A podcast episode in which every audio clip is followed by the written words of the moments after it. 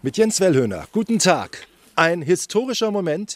Die alte Synagoge von Waldkappel, Harmut, Sachsen wird jetzt gleich aufgeschlossen. Ein wunderschöner kleiner Fachwerkbau mit langer Geschichte.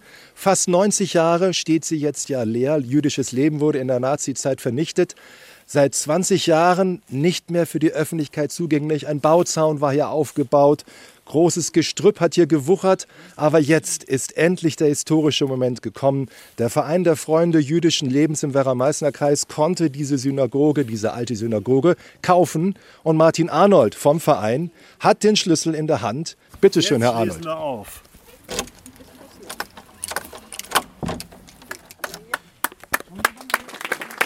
Ja, fast 50 ungefähr oder, fünf, oder noch mehr als 50 Menschen sind gekommen, um jetzt hier einen Blick zu erhaschen, wie es in dieser Synagoge aussieht.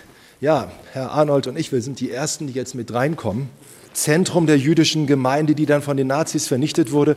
Herr Martin Arnold, was ist das für ein Gefühl für Sie? Das ist großartig. So viele Jahre haben wir dafür gekämpft, dieses Gebäude zu erhalten. Und wir hatten Mühen ohne Ende. Und jetzt ist es geschafft. Das ist äh, so, und viele sind heute gekommen, die sich mit uns freuen. Ja, vor 90 Jahren haben hier noch die Versammlungen stattgefunden, die Gottesdienste.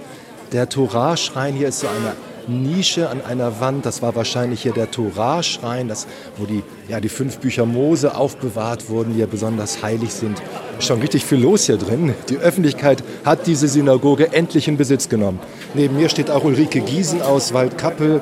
Und so lange das jetzt hier leer stand, und jetzt bin ich in diesem Raum mit dieser Geschichte, jetzt gerade, wo wieder so viel Judenfeindlichkeit und Fremdenfeindlichkeit herrscht, mir kommen richtig die Tränen. Ich finde es ganz besonders, dass es jetzt in diesem Moment die Tür geöffnet wird wieder für alle und wir eine Offenheit dadurch erleben, auch für die Juden. Das ist schön.